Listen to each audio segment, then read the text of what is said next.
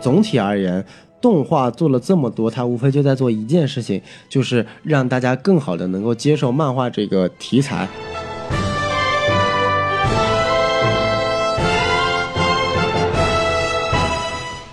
好，欢迎收听新的一集什么电台，我是孔老师。哎，大家好，我是王老师。哎，怎么王老师怎么又来了呢？上一集你说你是西多老师，我也就认了，行吧？就 王老师你怎么模仿？啊，嗨！好了好了，大家好，我是小宋老师。哎，对，然后小宋老师，我们两个人又来录节目了啊。我们这次录一个。跟这个现在上映的电影没有关系的这么一个主题啊，就是这个，因为上期我们在讲漫画的时候得到了很多的好评啊，就是说希望我们多讲一讲这个关于 DC 的那些漫画或者是相关的延伸产品的这么一个想法。对，那我们今天来讲讲漫威漫画。你这这说什么了不来什么是吧？是是是，跟观众对着干是不好的，跟平台对着干也是不好的。是是是，对对对，所以我们要正式说一下我们的微信公众号 S M F M 二零一六呃 S M F M 二零一六。除了这个之外，我们什么都不说，我们都什么都不说，我们服软行吧，我们怂行吧，怂怂怂 怂。对对，好，然后 那个我们回到主题，我们今天讲一下 DC 漫画的一个为主体的东西，我们会讲两个系列。首先呢，我们这一集会讲一下关于 DC 的动画片。这么一个范畴，嗯，然后我们会找机会再会聊一期关于这个真人电视剧的这一部分，因为最近出了这个《末日巡逻队》，前段时间又出了这个《泰坦》，都是反响比较不错的电视剧剧集，包括之前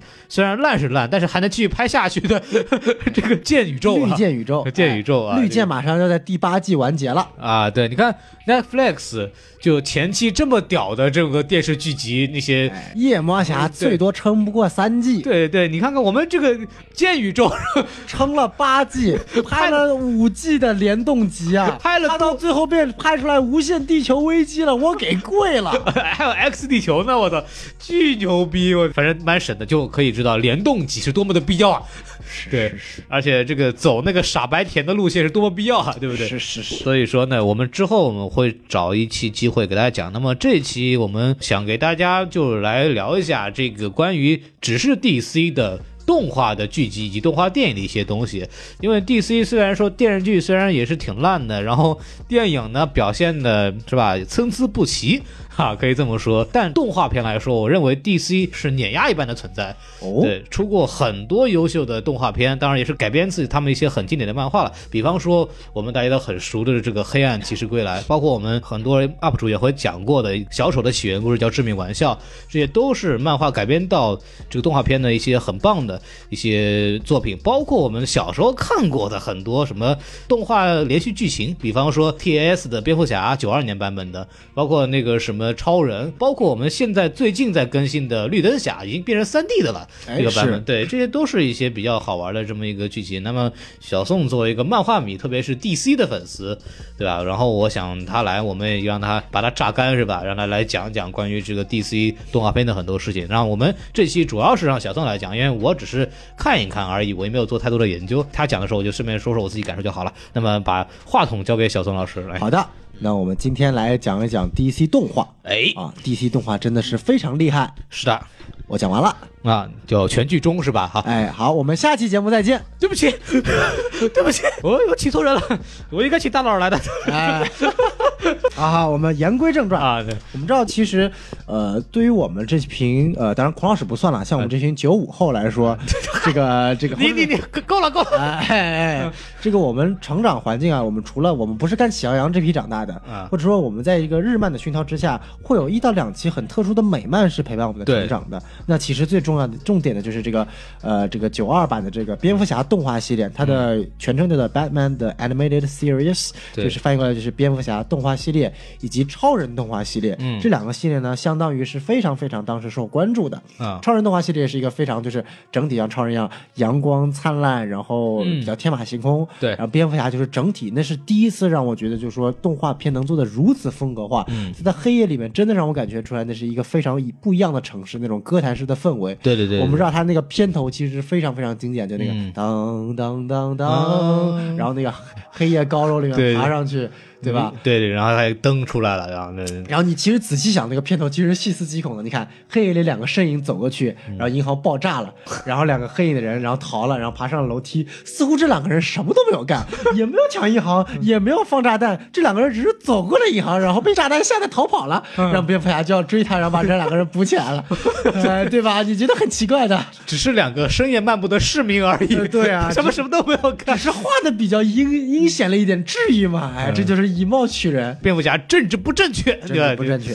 但其实我们知道，其实当年的蝙蝠侠动画系列和超人动画系列，它是属于同一个宇宙的。嗯，或者我可以这么说，漫威现在玩的这套 MCU 漫威电影宇宙，早在九二年或者说九零年代的时候就已经被 DC 玩透了。但当时由于真人技术没有这么强，他已经把这个想法完全的融入了动画片里面。从最早的这个九二年。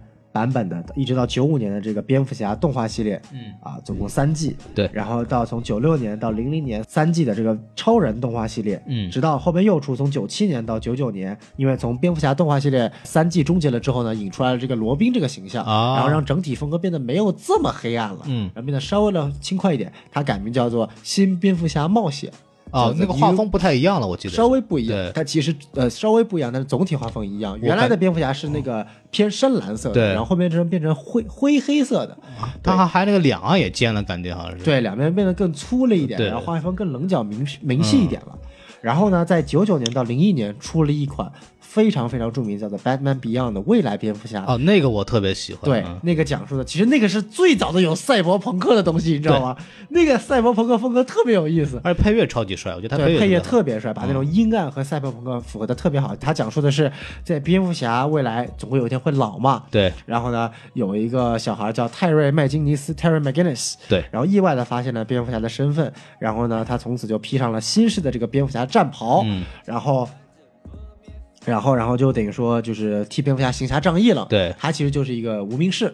嗯，然后呢，这个项目结束了之后呢，在零零年到零四年出了一款非常非常不知名的，叫做 Static Shock，就是静电侠，讲述的是一个黑人的小孩，然后凭借静电的能力，可以就是控制一些静电啊，是这他妈也可以啊。你知道吗？当年有人说这个威尔史密斯夫妇啊，威尔史密斯演了 DC 的死亡射手。对，然后威尔史密斯的老婆在那个美剧的歌坛里面演了大反派。为什么他们要演这两个角色呢？就是为了跟 DC 的高层打通关系，让他们的儿子贾登史密斯能演静电侠。好吧，哦，这当时是一个坊间传闻，具体是不是我们不清楚。我觉得是这样的，就是演了有什么用呢？那个谁知道他是谁？对呀，对呀。然后在零一年到零二年的时候，有一个小小的短片，嗯，叫做 The Zeta Project 泽塔计划。泽塔计划是蝙蝠侠里面一个传，就是。正义联盟或者 DC 里面一个在正义联盟那个瞭望塔的一个传输通道，嗯，泽塔计划来源于泽塔射线，泽塔射线是一种可以相当于就是宇宙魔方了，它就可以瞬时呃远距离的传输，然后正义联盟执行在外太空的任务的时候就使用的泽塔射线。这个少正里边也出现过，作为他们常规的这么一个传输工具。但是少正这个东西我们之后说。对对对。然后这个泽塔射线呢是从这个蝙蝠侠未来蝙蝠侠里面衍生出来的一个小片子，嗯，但是呢接下来就是我说了。相当于漫威电影宇宙的复仇者出现的这个集大成者，零一年到零四年连载了一个叫做《正义联盟》系列，超级帅的超级帅，对。啊，这个呢，它在国内翻译叫做《超人正义联盟》，也没有人知道为什么，为什么非要加一个“超人”两个字，这也不是超人建立的。啊，但是它就翻译到《超人正义联盟》，英文很简单，就是 Justice League，就是正义联盟系列，然后连载了三季，然后主要就是七个为元老的，这七元老呢。呃，也不像是漫画的七元老，也不是电影的七元老，是稍有变化。嗯，当然了，三巨头不会变的。对，超人、蝙蝠侠、神女侠。嗯，然后红绿两人也不会变的。对，这个绿灯侠。呃，当然了，他身份变了。绿灯侠在动画片里面，他变成了第三代绿灯侠，就是这个黑人约翰斯图尔特囧斯图嘛，囧斯图。然后据说也是零二零二零年这个绿灯军团真人电影的主角啊。然后那个闪电侠其实是第三代闪电侠沃利韦斯特，对，呃，不是巴里艾伦。嗯。然后呢，另外两个人是谁呢？一个是没有刚果，对，一个是火星猎人，是，哎，火星猎人就是这个强大的这个心灵传输能力的，就是就是。他当年是火星人，后来火星出了事情，全都死完了，就死完了，就逃到地球上面去了，就这么一个事儿，就这么一个角色。然后呢，另外还有一个叫做鹰女，鹰女是有个非常非常复杂起源的一个 DC 英雄，在这里不赘述。就是大家如果关注电视剧的话，剑宇宙里边出现过这么一个角色，对，特别是在那个《明日传奇》的时候，其实他们俩是在第一季是作为常驻的。大概什么意思呢？就是他是一个。陨石啊。砸下来有这么一个能力，把他们就变身了。就他们有能力以后，他们就跟在那个 DC 宇宙里边有个非常著名的反派叫萨维奇，旺达尔萨维奇。对，萨维奇呢，就是这个人当年是古埃及的一个祭司，然后呢，因为特别喜欢鹰女的，然后就跟那个鹰男很不对付。哎，后来就在一个月黑风高的夜晚呢，就鹰女和鹰男两个人在做一些。很爱做的事情，杀了。对，萨维奇就趁机把他们干掉了。然后那个时候，那个陨石打过来，这是电视剧里的剧情啊，在那个漫画里边还不一样。漫画里面是一个非常非常非常复杂的，复杂到什么程度？其实他们根本就不是被这个 N 金属所反映的，他们在古老时期是跟蝙蝠侠是有关系的啊。就在远古时期，人类刚刚诞生的时期，有三大种族，是熊部落，嗯，然后狼部落，哎，以及鸟部落啊，这三个种族是和平的共处的。熊部落的首领呢，就是最后被称为这个人类最后之子，也是这个一个一个角色，DC 的角色不赘述。狼部落的首领呢，就是旺达尔萨维奇啊，他获得了这个一个意意外陨石，他获得了永生，就是永远不死的能力。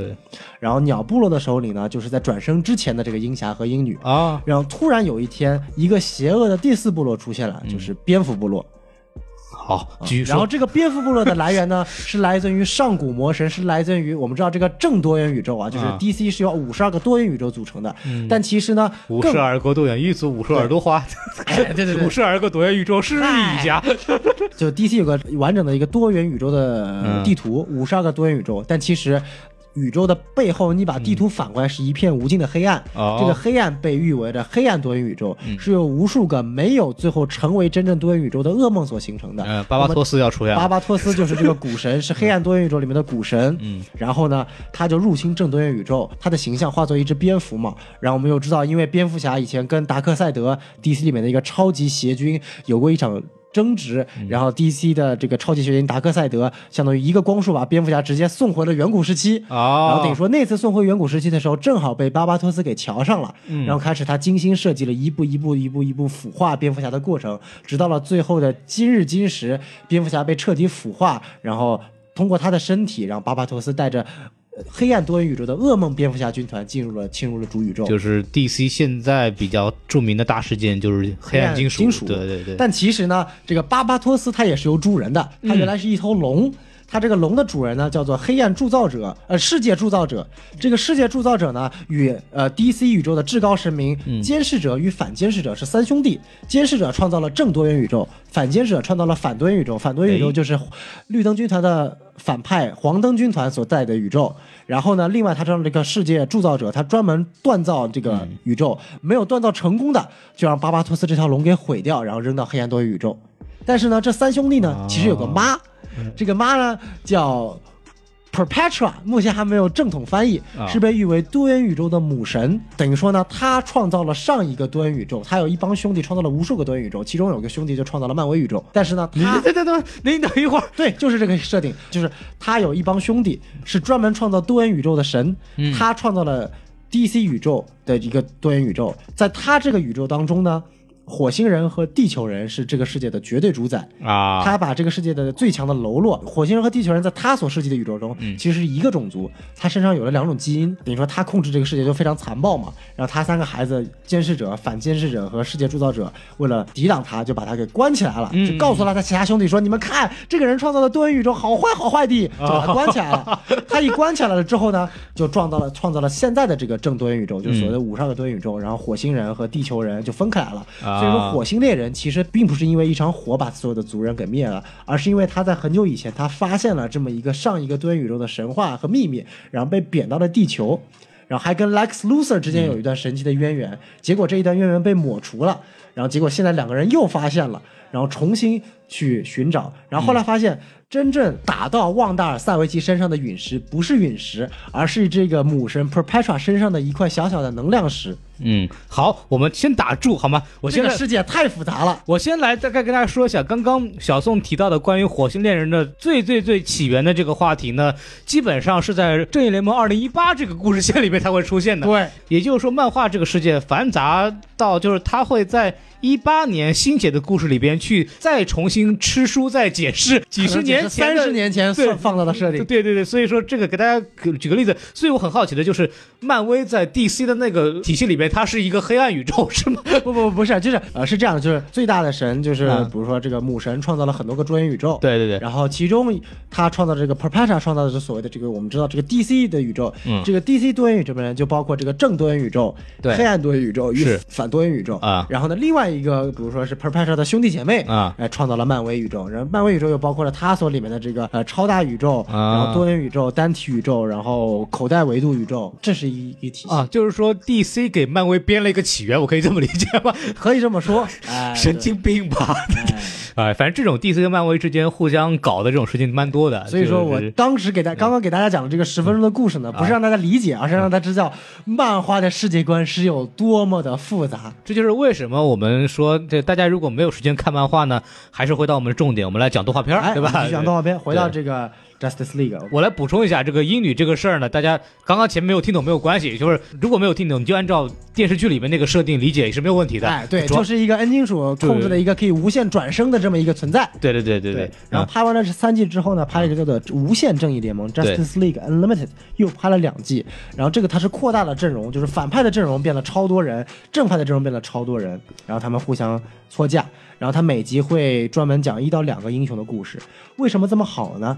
第一点，它是真正的就是做到了所谓这个共享宇宙的概念。嗯，第二点，它里面的每一个人物真的是有血有肉的，不管是正派还是反派，他都会某一集里面，比如说旺达尔萨维奇，嗯。他其实就有一集讲到了这个超人被一个反派的光束给袭击了，然后就莫名穿越到了未来未来，未来啊，他讲述的就是未来所有的人，所有的人全死光了，哎。只剩下旺达尔萨维奇，因为受到了这个永生的诅咒，嗯。然后他就跟旺达尔萨维奇一起生活在这个地球，活了几天。然后在这一时刻，旺达尔萨维奇已经不是反派了，他是一个孤零零的一个人。他也没有什么可以反的了，嗯对啊就他一个人。然后他就跟他，然后就跟超人说，他现在很后悔当时做这个反派。然后后来超人有个机会能够回到他那个时间线嘛，他就告诉超人说，请你一定要告诉那个时间线的我，珍惜现在的过程，甚至说你要是有可能就把我杀了吧，不要让我活在这么一个世界里面。就在那一刻，你看到了这个反派所谓他一个人性的一面，或者是脆弱的一面。嗯，甚至还有一几期是圣诞节特辑。我们知道圣诞节在国外就相当于一个春节这个概念，是合家欢的概念。对对对，有一集就是闪电侠。闪电侠我们知道在正义联盟这个系列当中被誉为正义联盟的良心，最最最善良的这么一个存在。嗯，他有一集要打一个类似于猿人的一个坏蛋嘛，对，然后呢，结果影片的结束之后，坏蛋和好人闪电侠和这个猿人打在一起打了一架，没分出胜负。啊然后结果发现有个小孩在旁边，嗯然后因为过圣诞节要需要礼物，这个猿人啊想了半天就说：“哎呀，算了，咱们不打了吧，我给这个小孩做个礼物，逗逗他开心得了。”他会有很多很温馨的画面，让你感觉到说这个世界是有温暖的。相比于现在 DCU 这个全是黑暗，fuck fuck fuck，打打打，杀杀杀，那个世界的整个是充满着温馨的。我之前说过那个。蝙蝠侠有有一个很经典的镜头，就是他握着一个将死的女反派的孩子的手，说：“我在这等着你，我陪着你。这个镜头就来自于《正义联盟》其中的一集。你刚刚说到有一集这个圣诞集，我看过另外一个集很有意思，就是哎也是闪电侠，然后那是正义联盟打所罗门格兰迪，然后所罗门格兰迪他在跟正义联盟打的时候，不小心把一个是那个小女孩的一个什么圣诞树什么给打坏了，在那个公共场所，然后小女孩就是圣诞节我要礼物什么东西，然后所罗门格兰迪就莫名其妙，因为圣诞节所有地方都关门了，监狱也关门了，然后那个闪电侠说：“我操，我们晚上要开圣诞节派对了，我把你抓了，我给你放哪儿？”然后就把他带到那个英雄的那个圣诞 party 里面去了。哦然后索罗门格兰迪就一顿这个狂吃啊、捣乱什么的，然后就拿了一个玩具熊，然后死活不放。后来终于就是又跑出去了，哎然后大家都是追他。终于那个是我忘了是蝙蝠侠还是谁意识到这个问题，原来索罗门格兰迪不是为了去捣乱，他是为了把这个玩具熊给那个小女孩，向她道歉说不好意思，我毁了你圣诞节，就特别温暖，特别温暖这么一个故事。就是可以看到这些整个动画系列的创造者叫做 Bruce Timm，嗯布鲁斯蒂姆，他是一个非常非常厉害的这一个，他创造整个世界观。可以看到他的世界观下，每个人都是有人性，或者说每个人都是有温暖的一些属性的。然后，当然我们知道这个现在 Bruce Timm 还在创造他的各种系列啊，包括现在很有名的这个异世界系列《正义联盟：众神与怪物》哦 Gods and Monsters，就在他的世界里面，超人不是超人，变成了佐德。对然后神奇女侠不是天堂岛的，而是新创世新的。对然后在这这个世界观里面，新创世西翁是坏人，把天启星达克赛德给杀了。对达克赛德是一个忠厚的老实的大哥。对 对对对。然后那个蝙蝠侠不是蝙蝠侠，不是布鲁斯韦恩，布鲁斯韦恩还是布鲁斯韦恩。对。然后蝙蝠侠是一个，就是我们知道那个蝙蝠人，那个人形蝙蝠，Man Bat 这么一个反派，他注册了这个液体，然后变成了蝙蝠侠。他也是亦正亦邪的，他能行侠仗义，但是他的一个问题就在于，他看到了血还是得喝，他真得吸血。他嗯，对对。所以说在影片里面，呃，他。其实也是杀人的，他把哈利奎因的血就给吸干了。其实刚刚那个《神秘与恶魔》这一个是动画电影的这么一个范畴了。对，我们前面看到这个 Bruce Timm 还有很高的这个想象力和创造力的。对，那么这是在情节方面，在人物方面呢，我们知道蝙蝠侠或者说整个这个我们叫 DCAU DC 动画宇宙的一个最大的贡献是什么呢？什么呢？他创造出了哈利奎因这个角色哦，哈利奎因这个角色是极少数的，先有动画才有漫画的角色。就大家可以看到一个在自杀小队里边有一个片段，哎，就是就小丑女哈利奎因在幻想跟小丑在那跳舞，对，然后穿了一件很著名的红黑相间的这么一个衣服，那是他刚开始登场的那个最原始的服装。对，这就是他第一次在动画片里出场的一个形象。对，嗯，然后在演员方面呢，整个动画系列提供了两个最著名的演员。一个是直到现在还在给蝙蝠侠配音的叫凯文·康瑞尔，哎，对，凯文叔，无论哪次，无论隔了多少年，每个权威价值评选有史以来漫迷心中最最最好的饰演蝙蝠侠的角色，凯文叔永远是第一位的。嗯，不管你是克里斯蒂安·贝尔饰演的黑暗骑士，还是本劳斯饰演的这个。本编啊都比不过什么迈迈克尔基顿啊什么的，那就不用说了。对对，可以看到他仅仅用一个声，因为他的声音实在太磁性、太性感了。他那种压低的声线，不是像贝尔的那种他妈的喉癌声线，也也不是本编的这种加了明显加了这个仿声器的声线。对对，他就是这种压低声音的一种非常磁性的一种声音，他给人一种威慑感，但是也给人一种优雅。但同时，我们知道蝙蝠侠最大反派就是小丑。嗯。在希斯莱杰之前，对小丑一直是被一个人所垄断的，他就是卢克天行者，他就是卢克天行者，没有想到吧？我们知道这个卢克天行者饰演者这个马克汉密尔，他有史以来只干了两件最伟大的事情，一个是创造了卢克天行者，一个是为小丑配音。对，而且他我觉得他更愿意为小丑配音，他很他直到现在还喜欢为小丑配音呢。对他曾经多次在那个 Comic Con 上，就是漫展上面现场来配，真的是很。震撼，因为我看过他现场配那个视频，真太牛逼了。他的那个声音真的是没有办法学，对对对，跟卢克天行者完全不同的概念。他是那个时候是卢克天行者之后，就是很多人就把他当英雄来看待嘛。对，很多剧本找他说你演我们这个英雄吧，怎么怎么样，他就烦了，你知道吗？他说，哎，他说我就要给你们演演个反派，来 来来个小丑。对对，完全没有想到，太厉害了。然后呢，我们前面说了整个 DCAU 动画宇宙里面的动画片系列，就 TAS 系列，我们 TAS 系列，但是呢。在这个影片当中，它跟漫威电影宇宙一样，就漫威电影宇宙里面主体是电影，然后辅助有剧集。对。然后呢，TAS 系列或者说 D C A U 动画宇宙系列，它主体是动画连续剧。嗯。它会有几个院线电影啊？对对对它总共有四部院线电影。嗯。第一部叫做《Batman Mask of the Phantasm》，就是翻译过来就是蝙蝠侠迷雾之影。它讲述的是蝙蝠侠动画宇宙这个系列里面的蝙蝠侠的起源。就大家怎么分辨呢？就是你打开这个动画片啊，发现这个蝙蝠侠是豆豆演的时候，你就发现啊，对对对对对对，他讲述了在这个世界观下的蝙蝠侠的起源。其实那部电影还经常会在美国重新放映，是一部蛮经典的，带有很严重的哥特式的。然后最后他的反派也是小丑，对，然后也揭露了小丑的起源。小丑原来是蝙蝠侠喜欢的女人的爸爸的旗下的黑帮公司的小弟，就一个马仔嘛，对吧？呃，对，一个马仔。然后呢，包括这个，因为整个影片讲述就是这个黑帮势力突然受到了一个类似于幽灵一样、收割者一样形象的这么一个人的一个攻击，然后蝙蝠侠就一直查，后来发现这个人就是当年的他喜欢那个女孩儿啊。之所以就是这样，因为他发现他当年他的爸爸是被一群人给杀死，然后来发现他爸爸的死是跟小丑有关的啊。所以说最后就是蝙蝠侠、小丑和这个幽灵是在三方面对决啊，等于说是给。DCAU 的蝙蝠侠和小丑有一个共同的起源了，嗯啊，然后第二部呢叫做 Batman and Mr. Freeze Sub Zero，就是蝙蝠侠与极冻人绝对零度，九五年的吧，我啊九八年的，九八年的啊，它是属于这个蝙蝠侠新冒险里面的直属的这个院线电影。这个我说一下，在 B 站上现在还能看到，对，这个也是蛮经典的，因为那里边那个极冻人那个形象是很感人的。就他什么错都没有，我在冰川那儿住的好好的，你人突然非要进来，我就是想救活我的妻子，怎么了？就一堆什么考察团的人冲进来，他老婆因为得病，所以只能被冷藏嘛。对对，把那个装老婆那个箱子给打坏了，所以我激动人不得不跑出来，对吧？对 对，本来人家活得好好的，给人家什么一纽特人捞捞鱼什么的，对活得多好，真的。因为他其实就讲述的是激动人冰冷的外表下一颗温暖的心，嗯，这是他的一个重点。我们知道。DC 在二零一一年重启漫画之后，把激动人的起源改。对，激动人呢是一个具有强烈妄想症的人，他妄想自己有一个深爱的老婆患了绝症，然后放在了冰柜里面。其实呢，他把一个完全不认识的女人放到了冰柜里面，等于说他把极冻人这个温暖的形象完全彻底给毁了，变成了一个有妄想症的一个极端的反社会主义人。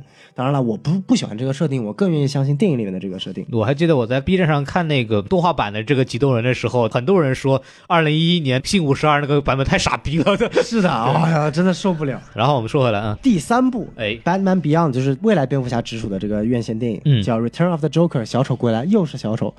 这部电影当年的争议非常大，嗯，一部分就在于审查制度。当时这部电影由于太主题太过于黑暗和血腥，导致有百分之三十的镜头最后重新被修改了。然后包括血迹啊，然后枪击啊这些镜头全部都改成适合于儿童看的。bang 一个旗出来是吧？对。然后这部电影呢，其实这些都不是最关键的，关键是它的主题，它将蝙蝠侠的未来引入了一个非常深渊的地方。我们知道蝙蝠侠的这个它是有传承的嘛，它有几个罗宾，一代罗宾就是我们知道这个 DC 美臀，这个啥都不能少的 DC 美团叶翼，DC 炮王叶翼。哎，对啊。人形厕所炮，一个老编，一个他徒弟叶翼嘛，对吧？二少是这个红头罩，这个杰森托德。对，三号其实是一个非常我们大家喜欢的这个 Tim 德雷克的，就是这个红红洛宾的这么形象。那么在这部影片当中呢，他告诉所有的观众，哎，我们知道这个老蝙蝠最后不是退役了嘛？然后现在这个 Terry McGinnis 成为了新蝙蝠。那么其他几个罗宾什么形象呢？对，告诉你了，三代的罗宾最后变成了小丑。嗯，这是一个非常非常可以说是打破当时所有人观感的。影片讲述的是未来突然有一天小丑重现了，但是跟当年的小丑不一样。对，特别能打，发现了没有？特别能打。对。后来发现有什么不一样？原来当年呢，三少蒂姆德雷克。在不得不子时期把小丑给杀了，对。但是小丑被杀之前，往德雷克的身上是注射了，等于说他的一点基因，我有点忘了是基因啊还是什么。他是有一个他身上有一个像机械的按钮，反正像我记得像纽扣一样的，在那个脖子上弄着，好像那个像一个芯片，更像一种芯片，就是到一个事实的时候，它会激发人的第二人格出来，对，然后就把它变成那个小丑了，小丑化了。因为在那个动画片里边，就刚刚小宋说的这个很心碎的画面是什么呢？就是。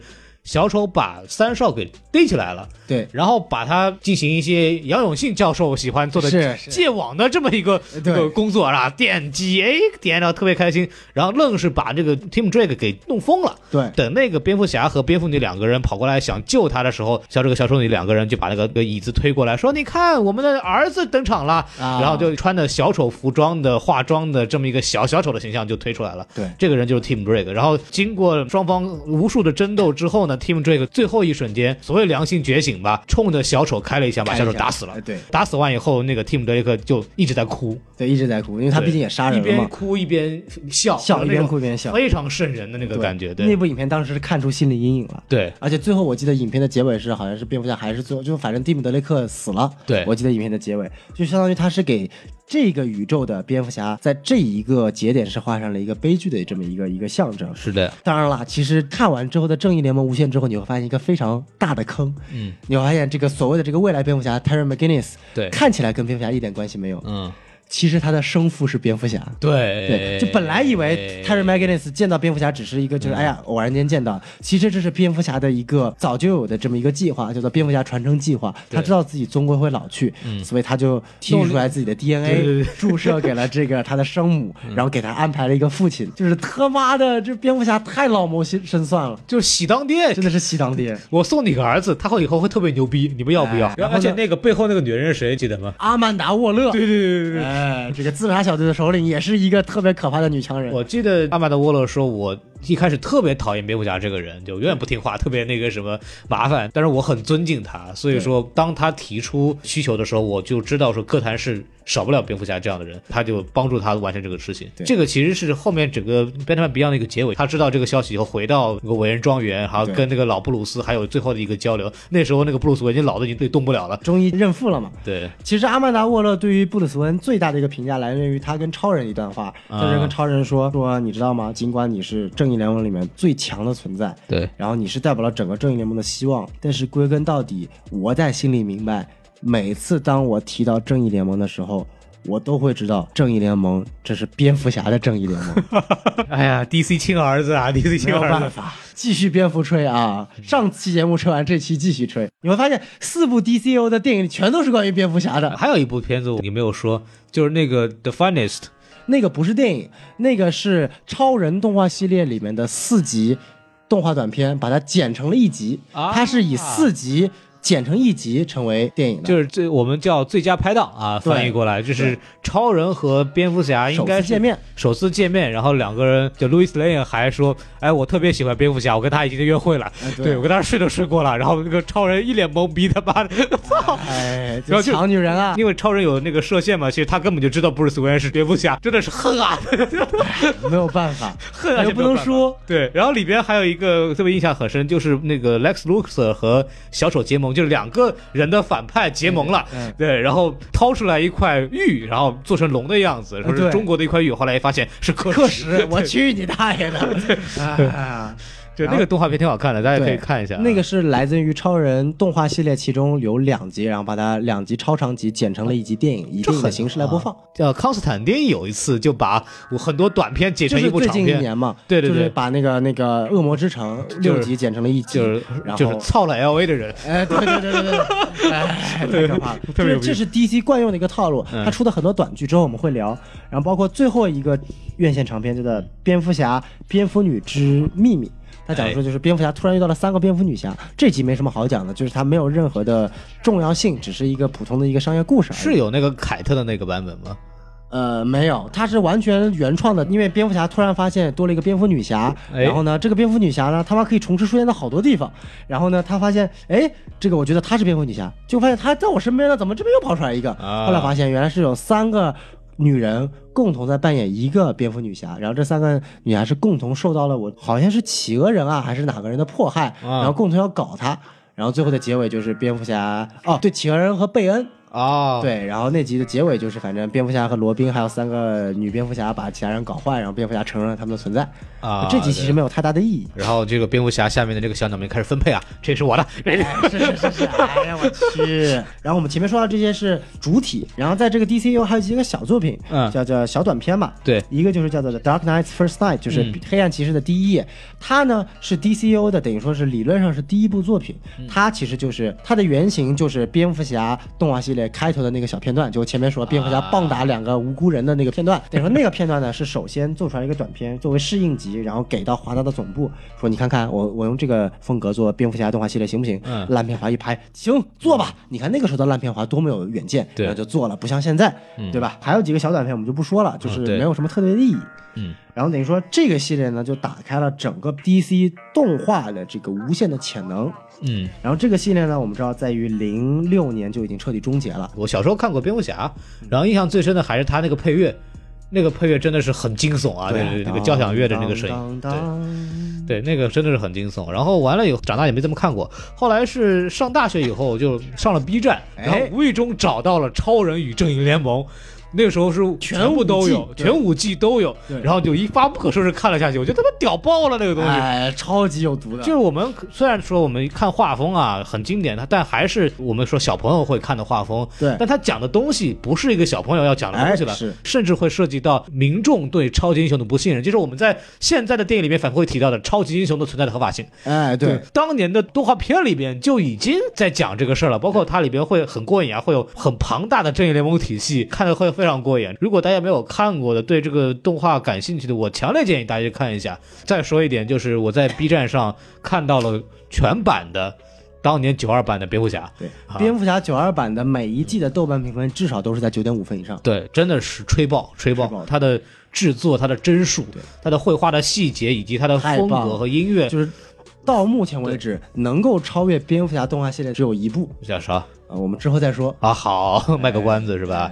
好，我们前面谈到了这个 DCU，那么 DCU 我在零六年完结了之后呢，啊，DC 采用了一个完全不同的手法，他就说我没有必要再花时间再去做一个共同的共享宇宙了。啊，我今天就是把最有名、大家最喜欢的一些漫画情节改编过来，改编成每一个独立的故事，嗯，那么就出现了将近有二十部到三十部。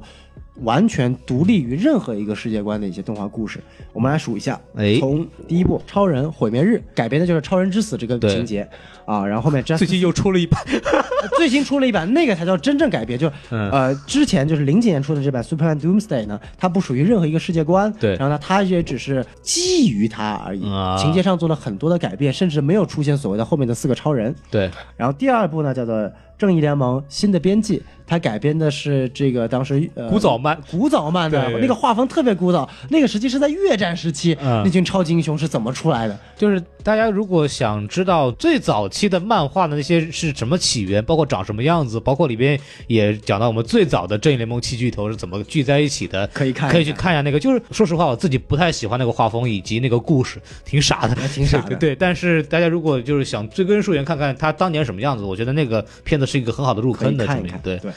然后呢，第三部呢，根据时间顺序，后面是啊，Batman Gotham Knight，蝙蝠侠哥谭骑士，这个特别有意思。嗯，这个呢，我相信只要我说大家没有看的都会去看，为什么呢？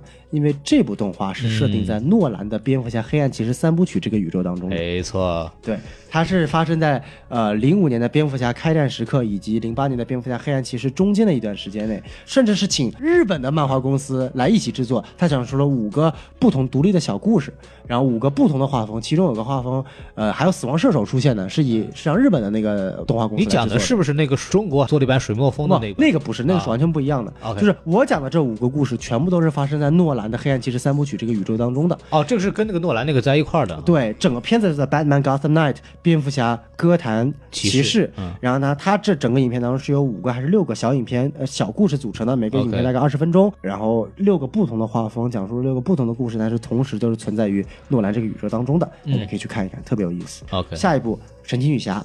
那个时候，对于神奇侠的第一个动画的一片子的，我记得是零七年那一版本。对，就是那一个版本。那个女侠很美啊，很美。就那个我还记得啊，就是这个 Stephen Travers，然后跟你说我带你出去吃饭，你换件衣服，然后就换了一件紫色的礼服啊。印象现在还印象。王老师的童年女神啊，我不是童年时候看的，我是后来看，但是我看老年女神啊，好吧。对对，我当时我就因为我看的时候也是大学了，我当时在那个也是在边上看的啊，然后看完以后我觉得我这个神奇女侠就彻底印在我脑子里，然后后来那个盖尔加。朵被选当神奇女侠的时候，我觉得哎，这个很符合我们心中想的那个样子。嗯，然后这部影片当中呢，其实很有意思，他的反派也是阿瑞斯。对对对。但是他的设定是呢，阿瑞斯是希波吕特的老公，然后呢是神奇女侠的爸爸。嗯。尼玛，这就搞不清楚了呀！哎，就他到底是你的爸爸呢，还是你的哥哥呢？或者可能说不定是你的爷爷呢？在里边确实有这个阿瑞斯和希波里特滚床单的很隐晦的一个镜头。哎，这个片子呢，我觉得还是那种美国动画片的优点啊，就帧数很高。然后人设的女侠在里边确实真的是很漂亮，对啊，大家可以去看。她是那种不像我们之后小宋肯定会讲到的关于新五十二之后的那个女神，那个女神也挺帅，那个女很帅，但是感觉不一样。神奇女侠这个长片里的女神是兼具优雅和野性这种很平衡的这一个版本的那个女侠，在我内心里边可能这是排第一的。排名第二的就是在 DCAU 里边的，就我们刚刚之前讲那一系列里边的神奇女侠。那集神奇女侠还跟蝙蝠侠有一段情。哎，对，这两个版本的神奇女侠是我最喜欢的两个动画版本的女侠。说个题外话，以前有个版本就是有一个有一集就是一个坏蛋把神奇女侠变成了一只猪，哎，蝙蝠侠要保护那只猪，然后反派就说蝙蝠侠你去那个大台上唱首歌，然后蝙蝠侠就真唱一首，超好听，都把那个反派感动哭了。然后后来又把那个猪给变成神奇侠，神奇侠最后还亲了一口蝙蝠侠，哇，这两个人太甜。甜了。然后后来漫画里改成神奇女侠跟超人在一起了，我就完全受不了。除了这个之外，还有两个人有一次在天台巡逻的时候，哦，那个那个对话现撩啊，深撩啊，深撩蝙蝠侠。蝙蝠侠表示我完全撩不动，说的特别隐，因为他们在看一个夜店嘛。然后那个神奇女侠说：“你你你不玩吗？”然后蝙蝠侠说：“我天天玩。”然后神奇女侠说：“说我说的是不是去工作？嗯，不是说让你去伪装，说你真的去玩。嗯，然后说你没有一个特殊人陪你吗？什么什么东西的？然后蝙蝠侠心里门儿清，你知道吗？门儿清。首先，我是一个变态富二代；第二，你是一个外族的那个公主，一个女神，我们两个是不可能的。对，一句话怼回去了。第三，我们是我们是同事，我们两个这个身份发生爱情是肯定会有问题的。但是后面还是真相。前提正直，你说是这么说，身体上还是很喜欢身体。然后包括 John Stewart 在那个动画片里面还怼他，哎哎 哎，你唱歌唱挺好啊，哎，这都很有意思。还有一个细节是那个有一集他们变成小孩了，哦，对，然后神奇女侠就说我要跟布鲁斯一队，然后你们两个自己。去玩去吧，对，哦，那个地方实在是太猛，特别可爱了。好，说完神奇女侠这部电影，我们再来说下一部，哎，绿灯侠，绿灯侠初次飞行。啊，Green Lantern First Light 讲述的是绿灯侠的起源，啊，也是他原来是一个人类飞行员，然后呢丧失了记忆，哎，想到了介绍了一个外星宇宙，哎，然后呢变成了他们中的一员，变成了一个军团，然后要守护宇宙的和平。对，哎，正好是惊奇队长啊，啊，没有没有，这是绿灯侠。首先这是个男的啊，对对。其次这是个没有女权主义的，这是一个大写的直男癌啊，是是是是是。哎，但是这部影片呢就是普通推荐，他这部影片就讲述了这个绿灯侠最大的反派萨尼斯托是如何。从绿灯军团一步步的从他的意志力变成了恐惧力，然后掌握了黄灯军团，然后最后跟哈尔乔丹一起有个决一死战的过程。说实话，就是大家知道有一部臭名昭著的电影叫《绿灯侠》的，哎，呃，其实故事路线呢，其实就是那个路线，哎，只不过最后就没有拍出来，就多了一个把视差魔给加进来了。就是视差魔那个太扯了，我觉得那部电影我大概看了一下，实话平心而讲啊，我觉得。除了后面那个时差怪那部分有点太胡搞了之外，前面基本上还是按照这个也就惊奇队长水平，就是那个叫 First Flight 这个剧情走的嘛，就没有不会有什么大问题。可能吐槽的点是他那个服装，但是我从现在眼光看，我觉得也还好。我说你不是那样的怎么拍？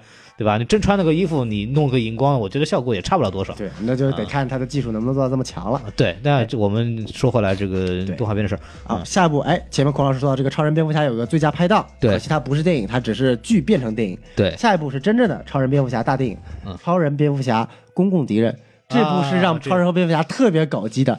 这部电影的剧情呢，改编自一个著名的漫画剧情，也叫《公共敌人》，讲述的什么？我们著名的 Lex Luthor 成为了美国总统。对，然后呢，他就颁布了一条指令说。抓住超人的人悬赏五亿元美元，然后世界上所有的反派和正派全都来抓超人了，只有一个人，嗯，叫蝙蝠侠。他说我不缺那钱啊，哎，五亿美元我随便一天天随便一花的，我来救你了，我的好基友。蝙蝠侠应该这么干，你出五亿，我出十亿，来保护超人。哎。看谁说得过谁，看谁说得过谁。更搞笑的是，这部影片当中，那个露瑟的国防部长是阿曼达沃勒，对对对，然后露瑟还强吻阿曼达沃勒，嗯，阿曼达沃勒被吻完，一脸懵逼的，你说我一胖肥女人，你还亲我？你看上了我什么？对呀，太 我有什么优点？我改行吗？对呀，然后你说你就一秃头男的，你还敢亲我？怎么秃头男怎么了？那胖肥女人怎么了？没什没什么问题，没什么问题，我觉得完全没问题。哎，嗯，对吧？很搞笑。然后呢，等于说。呃，少有的两部影片是有关联，就是这部影片之后还有一部也是超人蝙蝠侠，叫做《超人与蝙蝠侠启示录》。哎，对，然后引入了这个超级女孩这个概念啊，也引入了黑暗君主这个概念。这两部影片呢是同一个世界观的。这个我就要说一下，我们在上次漫画里边讲的是蝙蝠侠升刚那个达克赛德，就在这一集里边。对，就是对着达克赛德说：“你他妈赶快撤军！你不撤军，你的秘密武器库的东西全都被我炸了。”然后达克赛说：“你你蒙谁呢？要我报密码吗？”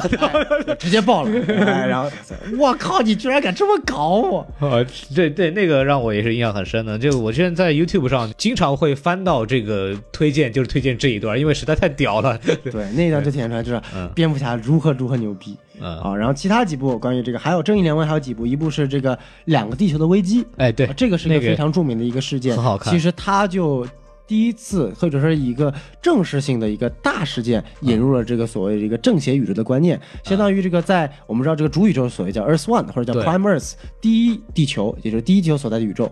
然后呢，他遇到了这个第三地球所在宇宙，在第三地球所在宇宙当中呢，正派都是反派，反派都是正派，相当于超人、蝙蝠侠和神奇侠都是超级大反派，什么 Lex Luthor 和小丑是超级大正派。对，影片的一开始呢，就是 Luthor 和这个这个小丑两个人，然后潜入了这个反派正义联盟的营地。然后准备拿那个空间转移器，然后小丑牺牲了自己，保护了 Lucer，然后 Lucer 就拿了空间转移器来到了第一宇宙，对第一宇宙，然后开始找正义联盟的合作，然后一起去把这个反派打走，也是一个在设定上玩的特别有意思的一个电影，特别逗，就是 Lex Luthor 光着膀子进了警察局，说我要找超人，我要找正义联盟，然后那个狱警都傻了，我的 fuck，稿子打错了吧？然后超人见到他以后，第一个事情就是先说，哎，我们的好像还在监狱里待着呢啊！对他扫了一眼，哎，我们的卢瑟确实还在监狱。那你说白了，而且你的心脏好像跟我们位置长得是反的。对对，哦，那你确实不是来源于我们这个宇宙的，对，蛮有意思，特别有意思。然后呢，里边还有夜宵。啊，我们就之前也在讲漫画的那一期里边也重点讲过这个故事。对，就是说，操，夜宵说，操，一切都不重要，我们把原始宇宙炸掉，我们一块儿就死掉吧。对，夜宵 是那次就圈粉嘛。当时第三宇宙的那个所有人的观点说我要统治世界。对，但其实，在夜宵在第三宇宙当中呢，他有一个终极的目的，就是毁灭世界上所有的一切。对，然后他呢就找到了始源地球，就是所谓的一个最开始的地球，所有的地球的开始的点是这个地方嘛？然后最后蝙蝠侠就去阻止他嘛。然后就像我上期节目说了，蝙蝠侠和夜宵最大的差距就是。两个人都凝视了深渊，凝深渊也都反凝视了他。嗯，但是夜宵的区别在于，当深渊凝视他的时候，他眨眼了，就代表他屈服了。然后接着就是最后蝙蝠侠把他留在了一个另外一个地球上一起炸了。然后夜宵的最后一句话就是 “It doesn't matter”，啊，无所谓，无所谓。哇，那句话就真的是圈粉，就感觉他死了我都值了。那应该是我超级爱上的一个角色，就是他死的非常的死得其所。就是他认为是这样，然后他真正面对死亡的时候，他也没怂，他就是啊，就是这样啊，就死了。相反的话，那个里边那个地球三号的超人就显得太没品了。哎，对，那他妈就是一个傻大个嘛。那个超人叫奥特曼，叫奥特曼，翻译过来就是奥，真的就是奥特曼，因为奥特曼的真人真实翻译也是奥特曼。然后之后还有几部我不细讲了，包括这个正义联盟毁灭，就是改编自巴别塔系列，然后超人大战吉英盟，然后就大战那些群英国佬。说一下，就是毁灭这个片子呢，就是巴别塔这个我们在漫画那期也讲过，就是蝙蝠侠洞悉所有人的弱点，他在这个正义联盟的这个时候就已经编出了怎么去制服每一个人的这么一个计划，然后被反派抢到以后利用了一下，就那个时候旺达·萨维奇带领的卢格莱苏特一帮人成为了一个反派。在原著里面是那个蝙蝠侠的反派雷肖奥古，对对对，就是岳父干的，然后在电影里面改成了是这个旺达·萨维奇。对，然后里边有一个很经典的桥段，就是蝙蝠侠说：“那么既然我犯了这么大一个错误，那么我走吧。”然后超人追上他说：“你你别走啊，你别走啊！”然后超人从他的口袋拿出克时的这个子弹啊，哎，要是万一我不我那个什么不行了，你你拿这个打我呀，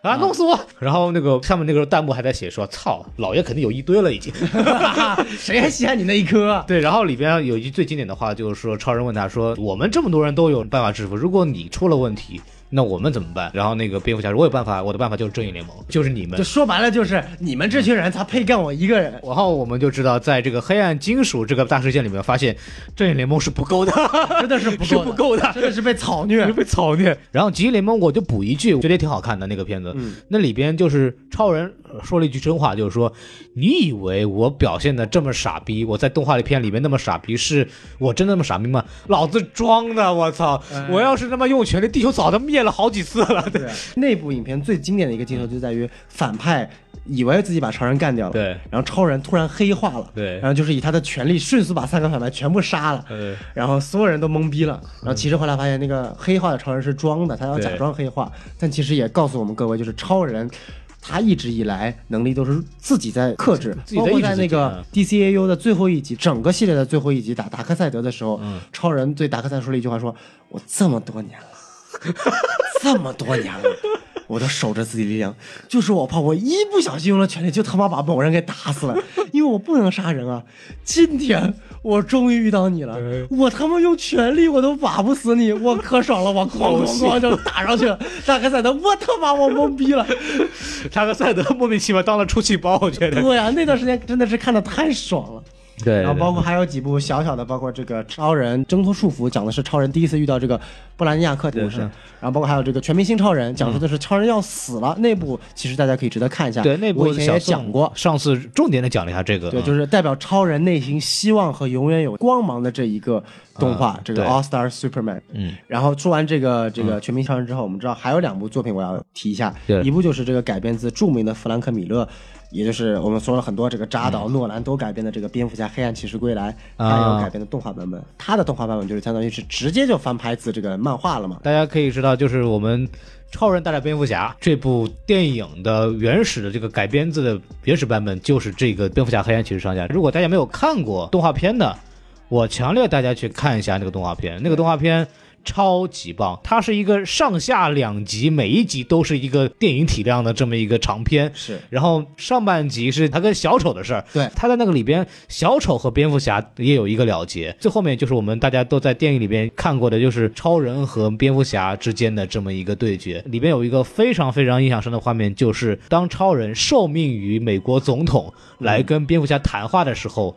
他的肩上停了一只鹰，这个画面其实就预示了，就是超人所代表那时候代表的立场，就是美国政府嘛，就说明了，就是超人和蝙蝠侠那时候他的立场上的根本不同。超人是执政党，对，蝙蝠侠是在野党，对对。我是个人是很喜欢那部电影的画风的，可以推荐大家去看一下。那版本也贡献了一个，应该是我印象中唯一的一版本的女罗宾。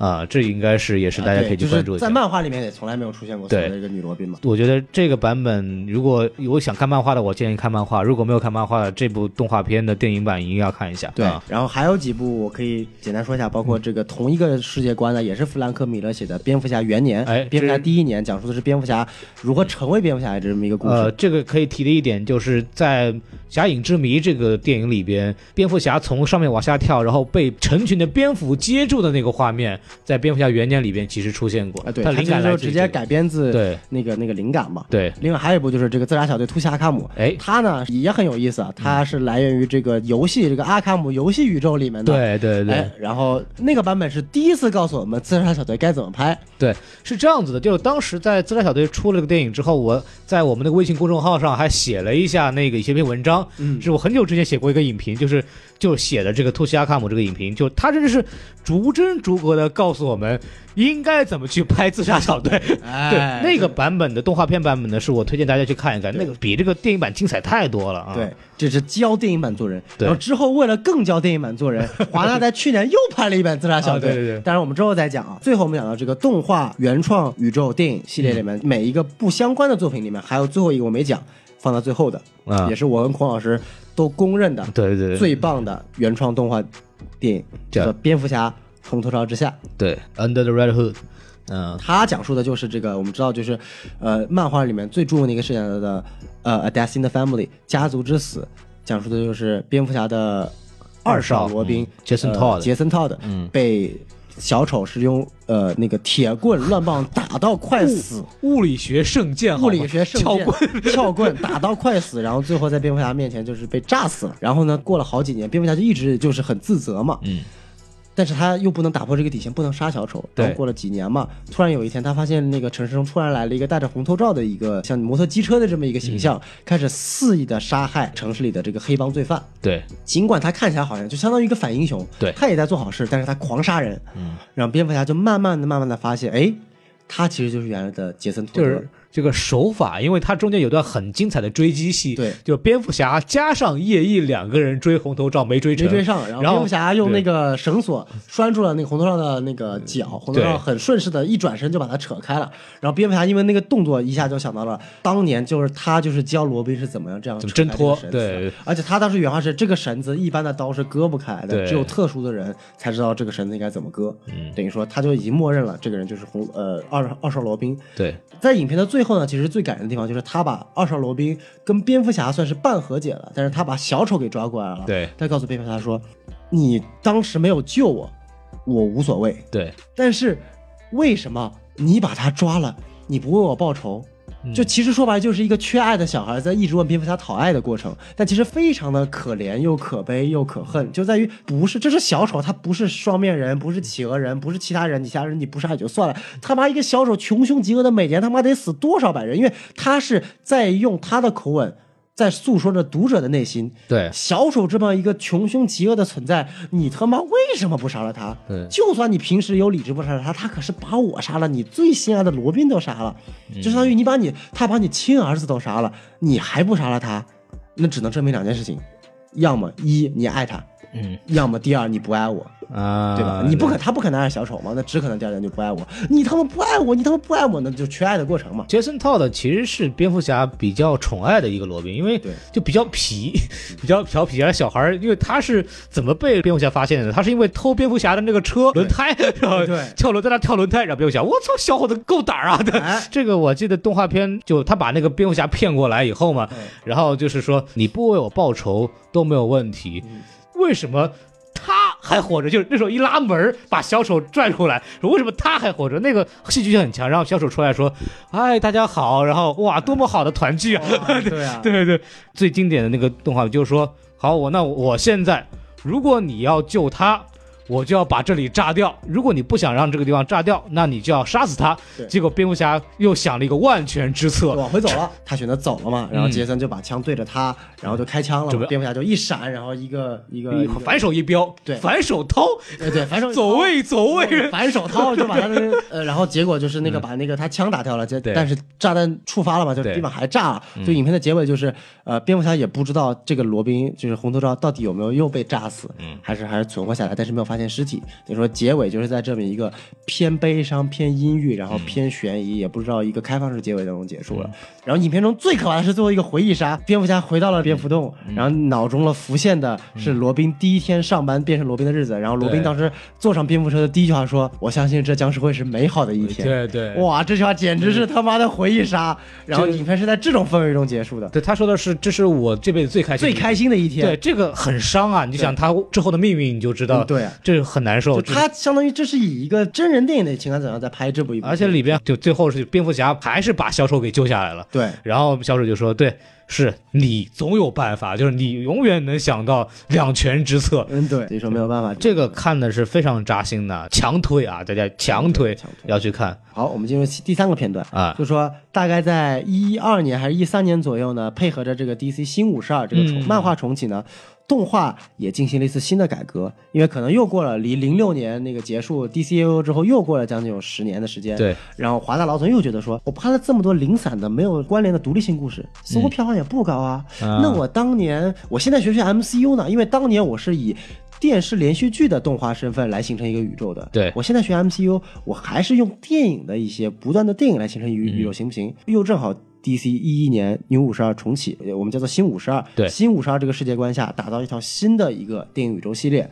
那么这个开头也来自于这个改编自漫画的著名的一个闪点事件。哎，漫漫画里叫做闪点，动画改叫做闪点悖论。嗯，它讲述的就是一个呃，其实说白就是蝴蝶效应嘛。当你细微的改变一个细节之后，你背后的你之后发生的故事就会截然不同。嗯，其实基本理论就是巴里·艾伦受到了这个逆闪电的这个影响影响，对说法给屈服了，回到了过去。救下了他的妈妈，对，然后呢，这一个小小的动作导致了什么？在犯罪项里面，布鲁斯·韦恩被杀了，他的爸爸托马斯·韦恩成为了蝙蝠侠。哎，超人的仓没有落到堪萨斯的农场，成为肯特父母的养子，落到了大都会，造成了五千万人的死亡，然后被政府军方一直抓在红色的这个辐射监狱里面，永世不得见天日。对，然后神奇女侠呢，成为了这个和海王建交的这个盟友。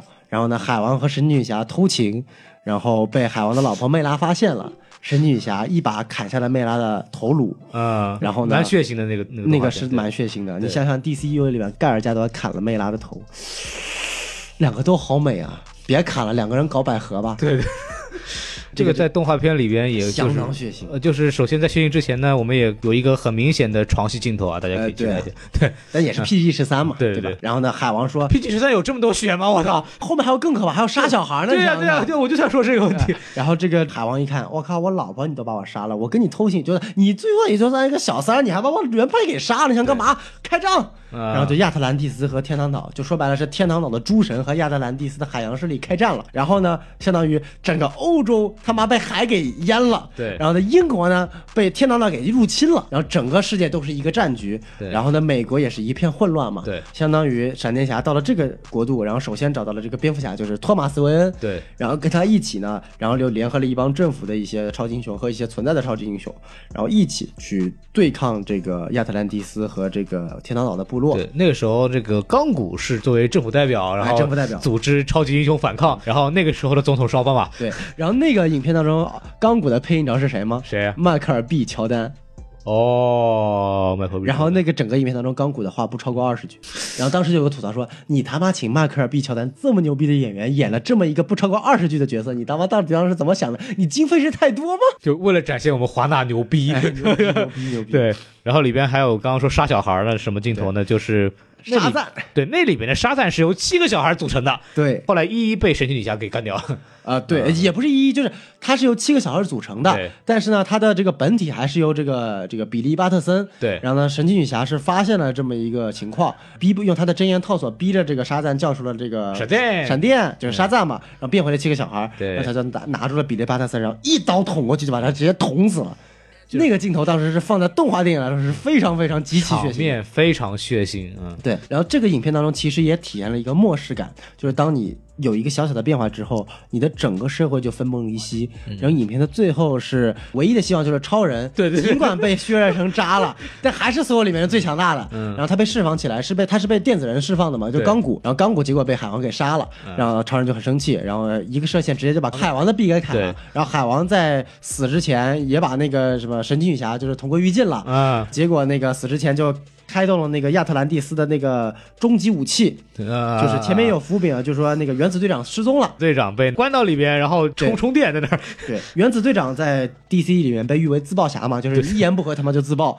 然后在这里面当中被自爆放大了无数倍，就相当于整个地球就被自爆毁了。然后，然后巴里艾伦在最后的时刻他是杀了逆闪电，逆闪电是怎么死的呢？在动画里面呢是跟巴里艾伦在死之前，他跟巴里艾伦说：“哎呀，你好垃圾啊，你知道吗？我就是特意引你回去救你老妈的，这一切全都是我计划好。”的，然后讲到了一半，嘣，被蝙蝠侠一枪给毙了。叫你他妈多说话，嘣，一枪毙了。蝙蝠侠说：“他妈的，这个世界的老子会用枪。”然后在漫画里面呢，他不是用枪杀，他是用剑戳死的啊。但也是老边，就是用剑戳。说白就是说话说到一半，老边戳死了。反派死于话多嘛？哎，反派死于话多。然后等于说他死了之后，闪电侠就是重新获得了这个神速力，然后就重新跑回了宇宙。然后那个地方也是一个比较呃经典的片段，就是他知道这个宇宙的。时间线是很重要的。对，他重新跑回来，当时他准备去救他母亲的那个时间段，然后他阻止了当时他的自己去救他母亲。对，所以所以他是眼睁睁看着母自己的母亲又被杀了一次，才挽回了整个时间线。这个片段其实，在那个。就我们叫剑宇宙里头那个 Barry Allen 也干过这个，闪电侠第三季也有，对，也有那个的情感冲击力差太多。对我在这个动画片里边最印象最深的是那个超人，就是一波激光放过去，扫过一片，然后人慢慢的飞了起来，然后那个时候那个巴里艾伦说：“哎看牛逼吧，牛逼！哎看我们要赢了，我们要赢了！你看超人跟你说特别牛逼，在我们世界。”然后超人就。哎，哎，别跑，别走呀！我要感受一下世界，世界这么大，我要去看看。就飞走了，有毒。对。然后之后呢，影片还有一个泪点，就在于回到了现实的时间线。这个巴里·艾伦呢，带着在那个时间线宇宙的这个托马斯·维托马斯·维恩的写给布鲁斯·韦恩的信，给到了这个布鲁斯·韦恩。这封信的内容呢，是直接让蝙蝠侠哭了啊。具体内容我有点忘了，他就说：“其实咱家没钱。”他这个信的基本的内容就是说，我经历过你的死，然后我也看到巴里亚伦从你的世界奔波过来，我我得知你在你的那个维度你是存活的，那我觉得我在这个维度就没有必要继续存活下去了。嗯，然后我知道这个故事我不是主角，那么我会把这个机会交回于你。但其实呢，这是一个大的伏笔。对，这个伏笔是什么呢？我们稍微扯一点远，我们知道在守望者系列里面有个终极的大 bug 叫做曼哈顿博士。哎呀，这个就扯到现在最新的 DC 的漫画的阶段，就是 Rebirth 重生之后的故事了。末日警钟，他终于第一次把 DC 主宇宙和曼哈顿宇宙，呃，曼哈顿博士连在一起。也就是说，呃，其实闪点的元凶不是逆闪，而是曼哈顿宇宙。在闪电侠重新跑回闪点拯救原来的时间线的过程中，曼哈顿博士伸出了自己的手，哎，把十年的时间给偷过来了，嗯，改变了很多很多的时间线，就是形成了我们叫新五十二这一个整个的从一一年到可能是一八一七年。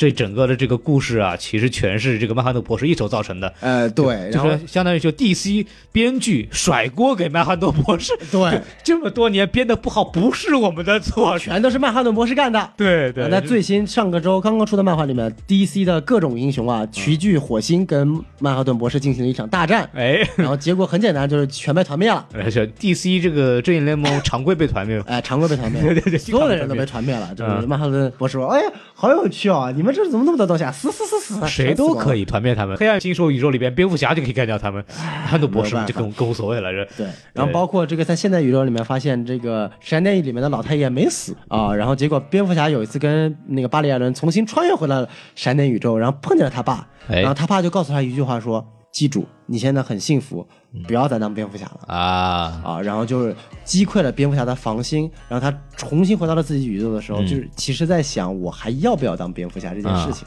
而这背后又是一个大阴谋，是有一个人正在逐步逐步的通过瓦解蝙蝠侠与猫女之间的婚姻，然后与叶翼之间的关系，与父亲之间的关系，在一步一步的摧毁蝙蝠侠整个人物的蝙蝠侠这个人设。嗯啊，当然这个故事我们不去多讲了。对这个我们在上一次讲漫画的时候，也多少涉及到这个，就是现在蝙蝠侠的编剧特别喜欢干这个事儿。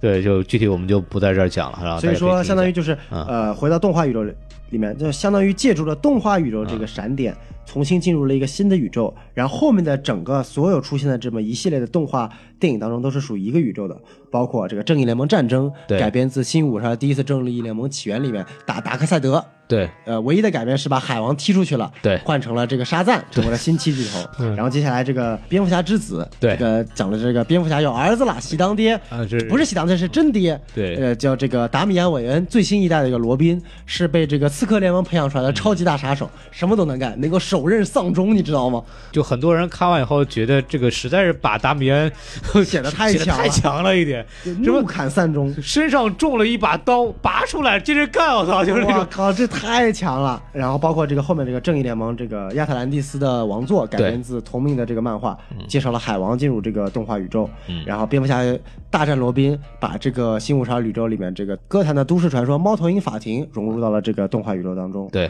然后包括接下来这个蝙蝠侠坏血重新打这个塔利亚，然后引入了蝙蝠女侠，然后包括之后的正义联盟大战少年泰坦，然后黑暗正义联盟少年泰坦犹大契约，然后后面就是就是我前面提的最新的一版属于这个宇宙当中的。自杀小队，《How to Pay》罪孽缠身，然后这个自杀小队呢也特别好看，不输于前面的那图西卡姆。最新的就是我们前面讲到的两部直接改编于这个超人之死的，一部就是《超人之死》，对，一部叫《超人王朝》，这个是改编自原版漫画的，原版漫画，对，然后。推荐看一下《超人之死》，《超人之死》的震撼力确实是强于《超人王朝》了，因为《超人王朝》毕竟讲超人复活，没有《超人之死》这个震撼力强。但是《超人王朝》可以给大家提一句的就是，它里边涉及到超人复活的问题。哎，但是《超人复活》里边就有一个我们叫黑超，就是穿着黑色衣服、留着络腮胡子的超人。嗯，这个超人呢，我们曾经在 DC EU 的正义联盟的。流出的片场照里边看到过，不仅有片场照，还有删减视频，我都看过，里面有那黑色衣服全删了。对，我们可以就知道，如果。扎导没有因为很多事情退出的话，我们可以看到一版很忠实于漫画的正义联盟，对，就非常可惜。扎导的正义联盟是有相当于它是一个三部曲的设计，对，然后它或者说是一个超人三部曲的设计，它是与神与人之间的设计。扎导他已经把自己的这个未完成也不可能完成的超人的或者说正义联盟三部曲做成了一个 T 恤，现在在卖，一个 T 恤大概卖一百二十刀。我没有理解是他是。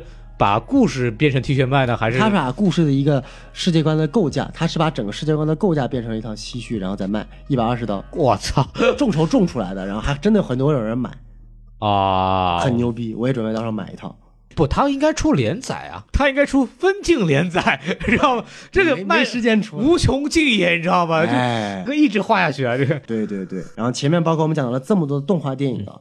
啊，其实还有一部没有提到，也是属于那个独立电影当中的，只不过是最近这几年出的，是一部饱受大家诟病的电影。这部电影呢，也是改编自阿兰·摩尔著名的一个决定性的一个小说或者说漫画。我之前上期节目也提到，叫《蝙蝠侠致命玩笑》。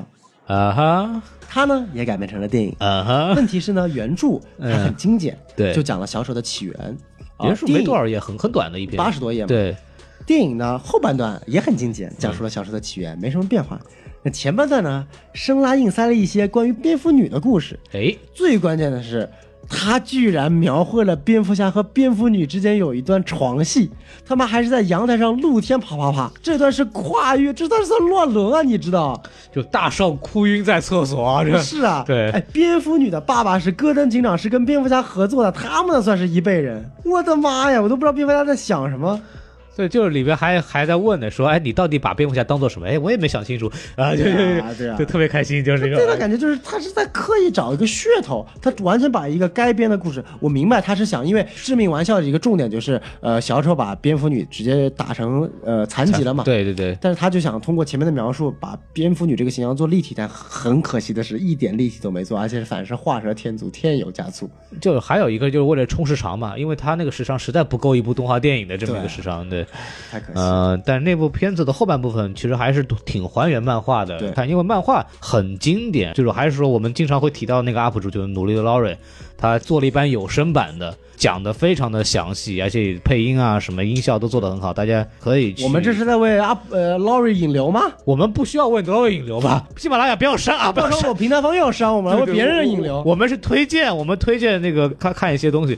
啊，是是是，好危险啊！啊，对，所以大家可以去看一下《Killing Joke》这个致命玩笑，是把这个小丑的。写了一版小丑的起源，可以说就是那个阿拉摩尔在写完呃写完守望者之后，对，就闲的没事干，说你要不要再写一个小丑的故事？他就随便就因为很短嘛，就随便写了一笔，就写了一个小包册子，然后就交给人家说这 牛逼，你！就那个时候他属于一个创作巅峰期的时候，那个时候说什么什么来，沼泽怪物啊什么，阿拉莫尔应该算是漫画界最牛逼的存在了，就是。什么斯坦李啊、，Jack Kirby 啊、什么什么什么格兰特莫里森啊，包括现在这个杰夫琼斯啊，还是这个斯科特斯奈德啊，全都不如他。包括我最喜欢这个尼尔盖曼，写了《睡魔》，拿过十次还是十一次雨果奖，拿奖拿到软的作家都说过，阿兰摩尔不是那才是真正的业界老老大。嗯，因为杰克比他们就只是早嘛，对他们是最早一批创造这些角色的那些人，但是。你就从所谓世界观的宏大、人物的深度的挖掘，就论质量来说，没人比得过。对，真的差得太远。而且人家阿拉莫尔写这个漫画，他是像写小说一样的。对，就比如说。这个时候，画面的右下角，这个人应该的手的这个姿势应该什么样？蝙蝠侠的尾巴那个摆，他的这个镜头分析写的太详细。他的裙摆应该成一个什么样的角度？对，都写的很清楚。画师拿到他这个稿子以后，就画的很容易。对，因为他画他每一幅画都是有意向。他的分镜那就是一本长篇小说。对，非常非常牛逼的。然后接下来马上呢，呃，今年还会上映三部动画电影。对，然后一部呢是我们万众期待的，就我前面所说这个 DCAU 的创始人 Bruce Timm，嗯，他马上要做一版新的，叫做《正义联盟》。大战致命五人组，然后这个影片呢，据说也是设立在 DCAU 这个世界观里面，等于说过了将近十多年，他重新要 pick up 这个 DCAU 的这个这个世界观，就是我们要看到豆豆演的超人是吧？啊，对，要看到豆豆演的超人了。我看过剧照，确实都是豆豆演的超人，然后那个老老爷都是一模一样啊。哎，有首经典。发现没有？就是说实话，如果。就那个版本的超人和老爷啊，如果他们不穿各自的这个英雄服装，我们分辨不差不多，分辨不出来，都是豆豆眼，差不多，然后都是身板很宽。那个蝙蝠侠不是豆豆眼，蝙蝠侠是有眼眼白的，但是他两个人的外形实在是太像了，都是方方脸嘛，方方下巴，就然后身材很魁梧，当时典型的超级英雄的人物的人设。对，然后第二部呢是来自于就是跟这个 DC AMU 统一世界观的这个动画电影宇宙是一致的，叫 Batman Hush，蝙蝠侠简末，也是改编自一个同名的一个漫画。漫画，然后这里面出现了很多像双面人、谜语人、鳄鱼人、小丑，以及引入了最新的一个蝙蝠侠，一个来源于童年的一个反派，叫做简墨。啊，就他是全身绷满绷带的这么一个形象。具体故事非常精彩，它没有太强的深度，但是是一部绝对意义上的爆米花作品。嗯，所以说我觉得大家是要去看一下，这是一部绝对意义上的爆米花。呃，这个网上能买到中文版的这个漫画，然后大家喜欢的话可以买都不用买，网上都有自己。资源随便，我们还是要推荐大家买一买，是吧？就是花点钱也是应该的，是是支持正版。像我自己把那个致命玩笑那个，包括从美国回国之前，我还买了那个守望者和蝙蝠侠回归，就黑暗骑士回归的原版的英文漫画。可以可以可以。我们刚刚给大家说的这些漫画，啊其实都是很经典的。对，然后大家读，然后我也觉得，如果读完喜欢的，呢，其实可以买一下，基本上都有中文版的，可以好的好的内容，大家最好还是花钱买。虽然是贵，虽然真的是贵，但是我觉得是值得大家买回来收藏的，因为它不是普普通通的连载漫画这样的水平。对对对，就像这个咱们做电台一样，就是高好的质量是要需要打赏的。哎，你说的非常对啊，对对对，所以大家不是引流，不是引流，我们只是要点钱而已。哎，对对对对 对对啊对。然后最新一部呢，还有一部是属于这个原创动画系列里面，叫做。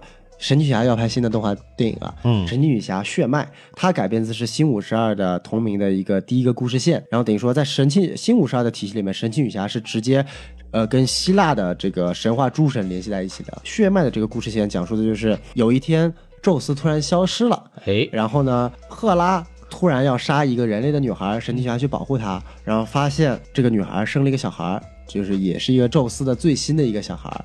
然后这个小孩呢，结果是属于宙斯的转世，因为宙斯已经消失了，宙斯的转世。然后这是一个非常古复杂的故事，它连载了将近到一到五十刊，都讲述的是这么一个故事。然后 Bloodline 血脉只是其中取了其中一到。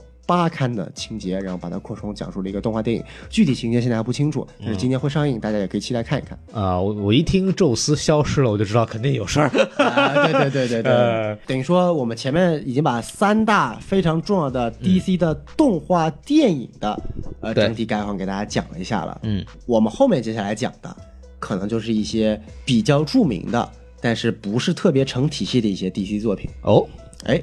像前面孔老师所说的，有些呃最关键的，比如说这个三维做的这个绿灯侠动画系列啊，它也叫 TIS，但是跟 DCU 一点关系没有。对，就等于说华纳在近两年呢，啊近几年出了两部三维动画做的动画剧集，一部叫做绿灯侠动画系列 TIS，对，相当出色，情感相当丰富。它呢引入了红灯。和蓝灯这两个角色，因为我们知道七灯军团嘛，绿灯代表意志，黄灯代表恐惧，红灯代表愤怒，蓝灯代表希望。希望，嗯。然后青灯代表怜悯，紫灯代表爱，爱情。然后橙灯代表的是贪婪。对。然后现在又出来这个黑灯代表死亡，白灯代表生命。然后现在又出现了一个不可见光谱，嗯，代表了这个人的这个压抑的这个仇恨，这也是 Perpetua 的七大不可见力之一。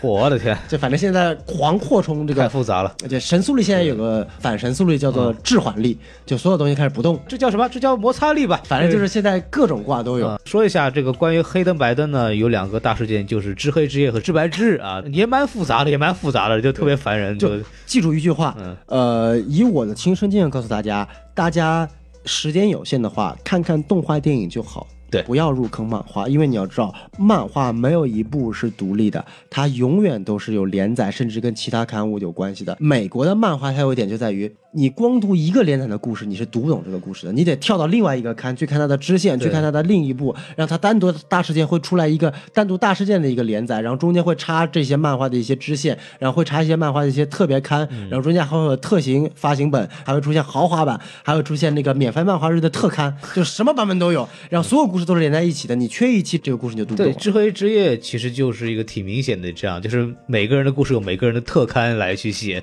然后拼在一块是一个整个大事件。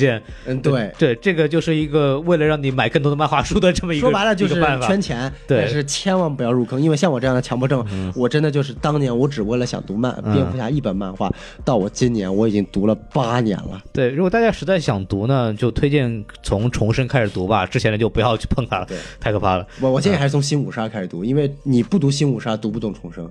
我懂你意思了，但是我觉得大概明白一下这个，反正曼哈顿博士偷了那十年，大概也能过去了，能能过去，能过去，能过去，能过去，对对，就能能明白大概是怎么一个回事儿。就反正大家看一看就完了。但是我们刚刚说的几个比较经典的那个独立的漫画，我其实挺对那些都是可以看一下。独立漫画归独立漫画嘛。对。说回这个动画，这个绿灯侠动画系列呢，它就是主体是绿灯侠哈尔乔丹对和红灯两个军团，以及它有个人工智能叫做 Eva，是它所在的这个绿灯驱动、一直驱动这个飞船里面，它演化出来一个叫 Eva。一个女性的一个人工智能，然后跟这个红灯的这个 Razor 产生一段爱恋，哎，两个人恋爱了，哎呦我去！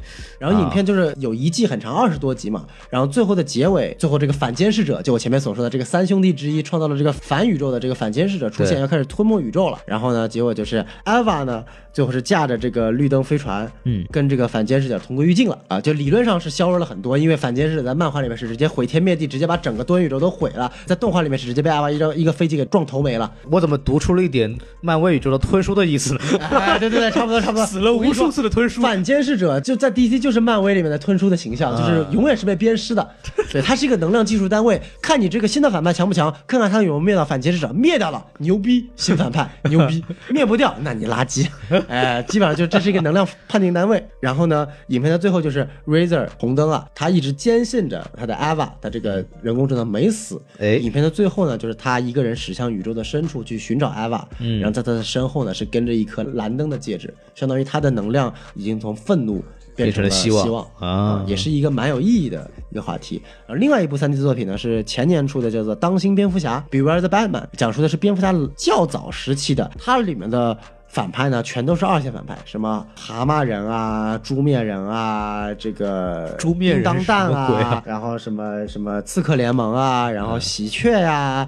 呃，反正全世界二线反派，连我他妈都没听说过。我是没听过，对啊，四个联盟倒是听过，别的没有听过。然后里面的设置的那个阿福是一个特别牛逼的这个呃军情六处出来的这个退役。哎，这个跟那个歌坛的那个设定比较是一样的。对对对。对，然后里面特别能打，还没有老成不能打，他就特别能打。然后它里面的那个没有罗宾，但是有这个武士刀，武士刀是他的手下啊，武士刀，哎，卡塔纳。然后这个也是连载了一季，然后因为收视不佳砍掉了。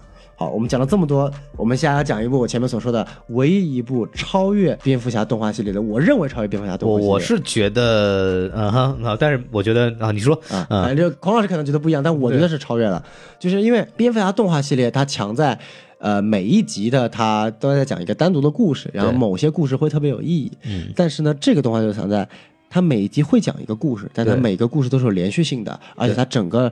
整个连载它是非常完整的，它每一季在讲个大事件。这个动画呢叫做《少年正义联盟》，对，少正，哎，少正，Young Justice，讲述的是一批这些各大英雄的 sidekick 助手形成了一个联盟，像这个蝙蝠侠的罗宾，对，呃，绿箭的快手，对，海王的海少侠，嗯，然后还有这个呃火星女孩，火星猎人的火星女孩，对，然后包括之后还有很多很多的像扎塔拉和扎塔纳，然后扎塔纳里面很好看，呃，对，很好看，然后就各种各样的人，还有那个那个那个女的那个弓箭手叫什么来着？啊，这个 Artemis。对，Artemis，对，它其实跟蜘蛛侠这个呃英雄归来一样，它讲的是一个 coming of age 的故事。嗯，但不一样的是，它讲述的是一群 coming of age 的故事。它里面有很多的爱恨情仇，有感情，有分手，有如何处理感情，然后更重要的是，它有阴谋。对，他的阴谋强化到他是在以一个电影的过程在拍这个阴谋，他的阴谋强化到你猜不到他的剧情，你真的得不能把它当一个动画片一样猜剧情。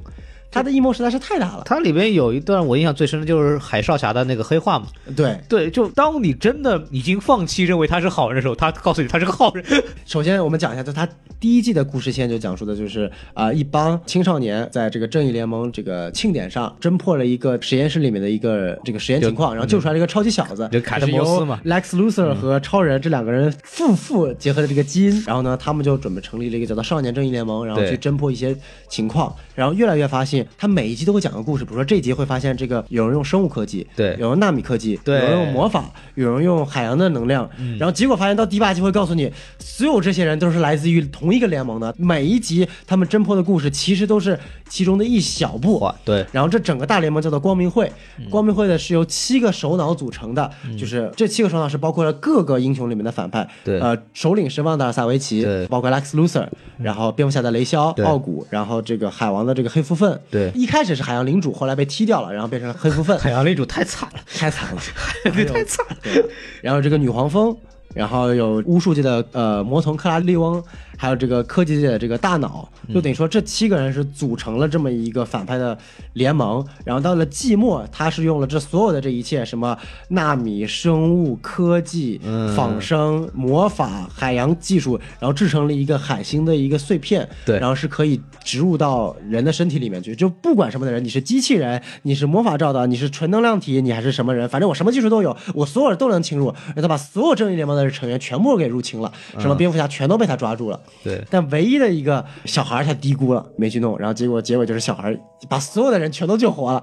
对，而且这些孩子，这些人是不在记录里边的，对就是他在正义联盟里就不承认，我当没有没有没有提出过他们呀，所以没有被逮住嘛，然后也没有没有把他当回事儿嘛。完了以后就是正义联盟的人，我们可以看到一个圣光空前，蝙蝠侠下跪了，蝙蝠侠下跪了，对，蝙蝠侠带着正义联盟的朋友，而且他那个悬念设的非常好，就是我们一度以为蝙蝠侠没有被控制，对后来发现蝙蝠侠还是被控制了，对这个片子系列最牛逼地方，他在埋坑。埋坑。做悬念上做的非常非常好，对，对而且包括第一季，它有一个引线，就是他说我们中间有一个成员是嗯，是是间谍，但一直不告诉你，到最后一集才告诉你。我这边不透露这个剧情，而且你想不到，对，绝对想绝对想不到，绝对想不到。就它里边每一集都会指向，哎，可能是他，可能是他，哎，可能是他，对。然后到后来，我操，原来是他，对，然后每集都给你大开眼界。对，到了第二季更屌，因为知道吗？第一季已经很牛逼了，第二季直接跳到了第一季的五年后，嗯。直接就跳五年后，对。就相当于你拍完复联一了，直接跳五年后拍复联三。对。然后这五年后发生了什么，他不告诉你，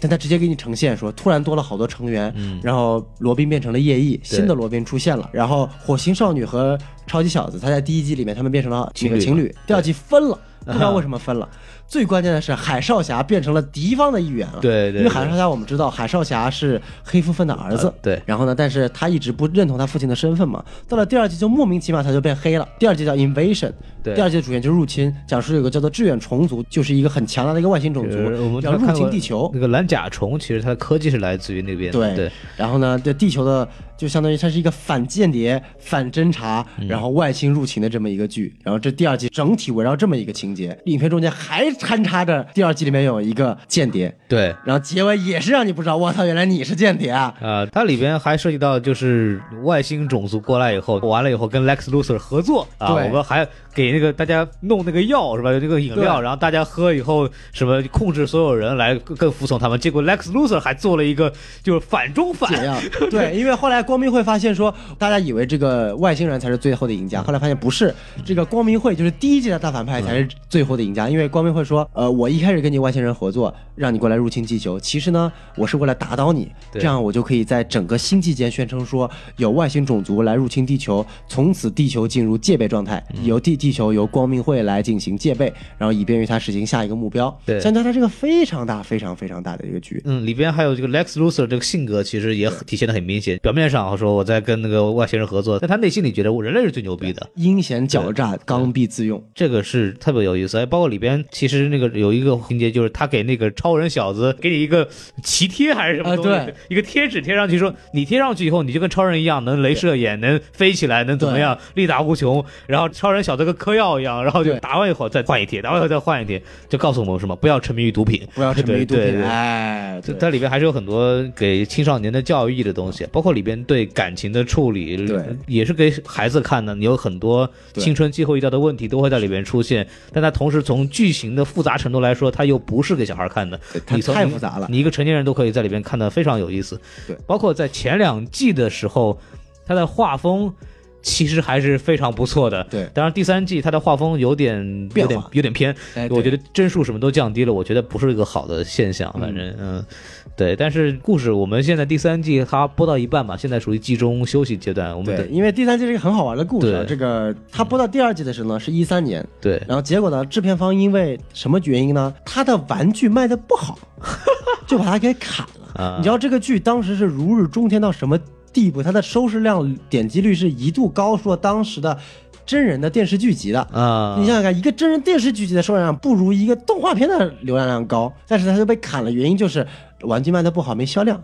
然后呢，就真的出现了一次奇迹般的事情，就是无数的粉丝请愿求愿，我当时也去求愿，就是去官网上求愿说一定要复活，那复活了，复活了五年没复活成功，我当时就说算了，别复活了，他妈的肯定没希望了。突然有一天，DC 就宣布说第三季复活了，给 Netflix 来做，啊我操，屌！又过了一年，嗯。他说不，我们不给 Netflix 做，DC 要打造自己的流媒体平台，叫做 DC Universe，我们自己的片子自己来做。嗯。我操，更屌！因为弄到 DC 自己的那个平台上面，我就发现这一季的血浆比较多，对，血浆比较多，因为有一个妹子的能力是，她有无限条命可以复活，所以呢，她就每次都躺尸，就一会儿是被岩浆给融成碎片，一会儿是直接被一枪爆头，嗯。又是直接是一拳穿胸，好像扭脖子，反正扭脖子，什么死都都有，反正最后都能活过来。来，血浆漫天飞啊！然后漫天飞在弹幕里还有人统计说，这是他目前第几次死亡，对 对对，特别牛逼，就没有审查制度啊然后他又不会死，你就随便搞他吧。真的是有点猛啊！这个片子，对，嗯，大概小宋已经把目前为止 DC 出过的动画电影或者剧集给聊差不多了吧？应该没缺什么东西了。其实还有很多啊像新蝙蝠侠五 G 的动画系列，啊那那个那个不好看蝙蝠侠英勇与无畏的动画系列就是蓝老爷嘛，一个比较幽默呃嗯这个风格的，喜欢跟人合作的一个对老爷风格。然后包括这个这个一九六六年的版本那个蝙蝠侠变成了动画系列，又出了两版电影。哦哟我看了大概二十分钟，我实在看不下去了。哦呀，对，反正出了很多很多的系列，还有很多像孔老师前面提到这个水墨画的一个蝙蝠侠风格。啊，那短片叫做 DC Nation，DC 国度是放在那个卡通插 D 那个平台上面的，呃，一个专门的一个每天放送一个 DC 将近三到五分钟的一个短片系列。对，有很多短片其实是蛮出色的，很有自己的风格化。像孔老师说的那个叫做《上海蝙蝠侠》（Batman of Shanghai），讲述就是这个在上海民国期间，贝恩是一个挑车夫，那个拉黄包车的，黄包车，然后我靠，突然就变成那样，这真超搞笑的。还有猫女呢，那个拿了个小皮鞭，那个链条一样，就是这种特别有意思。那版我在网上能很容易找到，我强烈推荐大家看一下，那个很美，真的是很美，很有风格的一个。就你可以看到，其实总体而言，动画做了这么多，它无非就在做一件事情，就是让大家更好的能够接受漫画这个题材。因为很多的动画改编漫画的内容，它不像真人电影，因为真人电影一定不可能。剧情透露的出来嘛，所以它一定会有大幅度的改变，就类似于把斯库鲁人改成好人，就是 whatever 我我不能接受的这种。哎漫画它是我们叫做 strictly adapted，就是完全按是完全按照改编，也就是说漫画什么情节，动画什么情节很多分镜可能都是一样，特别经典那种漫画的话，吧对，他想保证的就是，我不求你这个东西有多少的悬念，而是说我要让你看到我可以创造出这么好的故事。这些故事可能在技术程度啊，或者我的管理程度还达不到真人影片，但是我要传递出来的信息，我想传递出来的内涵，相当于包括英雄的与人民之间的一个斗争，英雄自我的斗争，然后与多维度的斗争，他的希望，他的创伤，然后一个末世情景，或者说探索海底世界，还是太空世界，还是进入神速力，各种不一样的奇幻的想象力，他都通过漫画把它带入了动画这个领域，然后在动画以一种非常生动的形式展现给大家。包括乐高系列，对，乐高做的 DC 系列每一版都做的非常非常好，我想到乐高蝙蝠侠，我特别特别喜欢那个超级傲娇的蝙蝠侠。太好玩了，那个对，大家可以听一下我们以前的节目。因为乐高会每年跟 DC 合作，每年至少出一到两部这个动画短片。像乐高蝙蝠侠大电影，那是属于院线电影。对但是每年它都会一到两部，将近三十分钟到四十分钟，或者长一点一小时、十分钟的这种动画短片，在网上都可以搜到对，B 站全都有。对，蛮好笑的，那个就蛮很搞笑就笑很搞笑乐高的风格就是首先吐槽向，对第二就是很有想象力，就很充分的利用乐高零件这种东西来做一些梗。对对对，特别特别逗。对，反正资料很多啊，资料很多，其实看不完了。呃，我是建议大家，我们今天讲差不多了嘛，我们重点讲的几部，尤其是改编自经典漫画的那些动画作品，我们是强烈建议大家看一看的。对，对然后呢，如果大家对于 DC 的动画或者 DC 的影视剧感兴趣的话，嗯请 follow 我的豆瓣，我的豆瓣自己建立一个专门的 DC 影视剧的一个豆列，请大家 follow。里面我囊括了所有的 DC 影视剧。你豆瓣叫什么呀？我我们节目之后往下贴，这个不算引流吧？我们很难说。我先说一下，小编啊，看到沈月的时候，我们这个为了给大家介绍漫画，我不是引流。对啊，我这个没有盈利项的，我总共我不是让大家 follow 我的账号，你们只要 follow 我这个豆列就行了。我是不断在更新，不断在整理出来的。我现在整理了五百多个呢，看不完的，我只看了三百多个。对，经过我们平台方的洗礼以后，我们每期我们现在不叫党费了，我们给喜马拉雅叫入入伙费。入伙费，对对对，我们给小编买买水果，买水果 买水果对对对对，你们高抬贵手，手下留情啊！是这个是是是是，对对，哎谁举报也不要信啊我们是良民啊，大大的良民啊！良民良民，对对，我们独家前面的，我们引流不引不到哪去的啊。对对对对对。呃，对，大家可以关注一下。我就说到这儿，请允许我们说说一下我们的微信公众号 S M F M 二零一六哎，。对，我们的微信公众号 S M F M 妈妈妈妈妈妈，啊，对，就讲完以后，大家就是还是那个话说法，就是希望大家喜欢这期节目。我们花了挺长时间来讲，然后我也很吃惊，我看过这么多乱七八糟的动画片，对。我觉得你也很吃惊，我操，我也很吃惊，因为你尽管在漫画体量上我们俩差很多，但其实，在动画体量上，就是我看过的很多，你其我实都看过基本上我基本都看了，对，因为我其实很希望大家能够去拓展 DC 这个圈子，在漫威现在占领整个真人电影宇宙市场，但在动画市场又基本上不怎么作为的时候，DC 其实可以先抢占先机。大家也可以让国内的人多多的去关注 DC 在动画这个市场那么有多大的潜力。你看完动画片，你才会知道这个美漫这个东西是有很强大的生命力的，而且就真的不是你你看到的电影或者能展现出来那些东西，它能。扩展到非常非常深的地方，哎，对，还是推荐大家就听完这期节目，如果你之前没有接触过的话。呃，我们重点推荐的几个动画，你可以去看一看。当然，如果你已经看过的话，欢迎在底下跟我们交流啊。哎，对对。当然，最关键的是，呃，你时至今日，DC 的动画也打不过漫威了。人家漫威的动画至少有一个奥斯卡。呃，你说的是那个平行宇宙吗？那也算漫威的吧。我还是很期待，就是如果 DC，其实 DC 完全有潜力啊，你只要花钱嘛。说白了，这个东西就是花。说白了，DC 也提名过奥斯卡。DC 有史以来第一部动画作品，一九四一年的《超人大战》。疯狂博士就是一九四一年的作品，超人在一个动画里面。就是打那个激光光线，现在看起来特别二逼的作品，当年是被提名一个奥斯卡的。呃，技术好是吗？呃，我也不知道是技术好还是故事好，好吧，反正提名过奥斯卡，但没拿。总而言之啊，大家去看一看这些作品，我觉得这也没算我们白做了两个小时节目。是，所以说呢，还是今天我们节目就到这儿吧。然后路也听完了，然后我们希望大家能够过一个美好的生活啊，就不要跟别人随便置气啊，没什么意思。对对对对。然后，因为下面有很多人找我们讲讲关于 DC 的这个就是真人电视剧的问题。然后我实话实说看，我就没怎么太看。然后我全部看过。小宋老师就是属于神经病，你知道吗？就是大家看过的也知道，剑宇宙这种，哎呀，不提了。我们我们期待下集吧。你知道吗？绿箭我现在看到了第七季，我还忍着看下去。闪电侠看到第四季，我快看不下去了。明日传奇我第四季全部追完了，还在继续往下看。康斯坦丁第一季全部追完，然后黑闪电我还没看起来。然后呢，还有什么呢？哦，然后现在这个泰坦我追完了。末日巡逻队我觉得特别好看，强烈推荐末日巡逻队。末日巡逻队应该是我目前看过所有 DC 真人剧当中。最好的，没有之一。末日兄弟，那我看了看到第二集，后来因为胖鸟被 胖鸟被关掉了，我就没有来得及下。呃，anyway，就是大家就是可可以去关注一下，然后提前做预习啊。我们下次下节课再说，下节课再说。对对对，好了好嘞，拜拜，哎。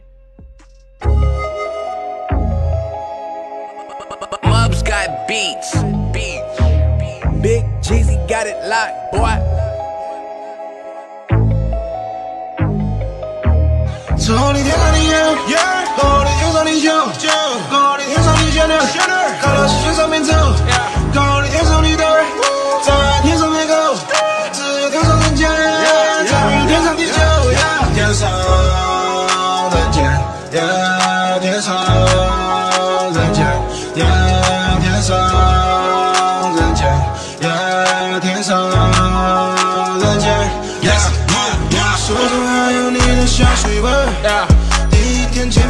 面，怎么亲了一个嘴？不用想，我在弟弟身上多个针。也能亲你的最好写进日记本。城市头的彩色，连什么也不想回农村。梦想是夫妻变凤凰，来世两个重生。找一个孩子陪你听解放碑新年走神。I'm not the one，我只想进你家门。看到我上班不正。不想你一直陪你从不管都不正，不管不成。对我的伤我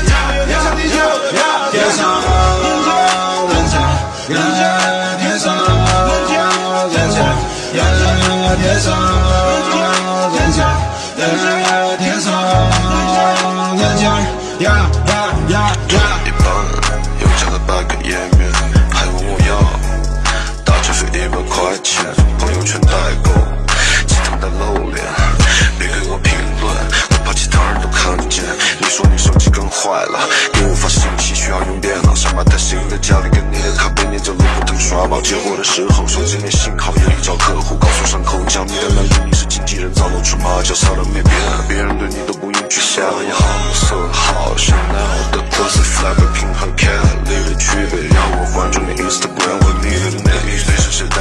女人比男人更懂 trap，chase a check，fucking mask off，plenty Percocet，call me papi chulo，Miss Gucci。